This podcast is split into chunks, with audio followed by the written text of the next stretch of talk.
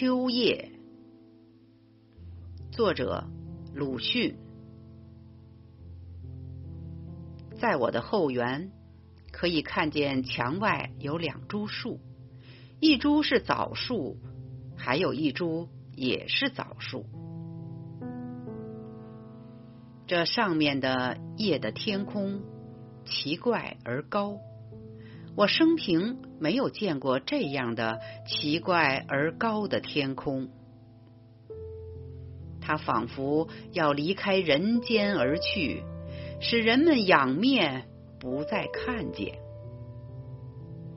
然而现在却非常之蓝，闪闪的养着几十个星星的眼，冷眼。它的口角上。现出微笑，似乎自以为大有深意，而将繁霜洒在我的园里的野花草上。我不知道那些花草真叫什么名字，人们叫它们什么名字？我记得有一种开过极细小的粉红花，现在。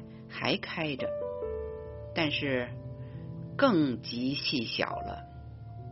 他在冷的夜气中瑟缩的做梦，梦见春的到来，梦见秋的到来，梦见瘦的诗人将眼泪擦在他最末的花瓣上，告诉他：秋虽然来，冬虽然来。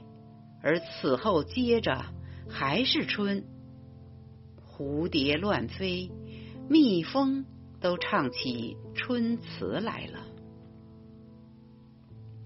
他于是一笑，虽然颜色冻得红惨惨的，仍然瑟缩着。枣树，它们简直落尽了叶子。先前还有一两个孩子来打他们别人打剩的枣子，现在是一个也不剩了，连叶子也落尽了。他知道小粉红花的梦，秋后要有春；他也知道落叶的梦，春后还是秋。它简直落尽叶子，单剩干子。然而脱了当初满树是果实和叶子时候的弧形，欠身的很舒服。但是有几只还低压着，护定它从打枣的烧干干烧所得的皮伤，而最直最长的几只。却已默默的铁似的直刺着奇怪而高的天空，使天空闪闪的鬼养眼，直刺着天空中圆满的月亮，使月亮窘得发白。鬼养眼的天空越加非常之蓝，不安了。仿佛想离去人间，避开枣树，只将月亮剩下。然而，月亮也暗暗的躲到东边去了，而一无所有的干子，却仍然默默的铁似的直刺着奇怪而高的天空，一意要治他的死命。不管他各式各样的，养着许多蛊惑的眼睛，哇的一声，夜游的恶鸟飞过了。我忽而听到半夜的笑声，痴痴的，似乎不愿意惊动睡着的人。然而四周的空气。都应和着笑。夜半没有别的人，我即刻听出这声音就在我嘴里，我也即刻被这笑声所驱逐，回进自己的房。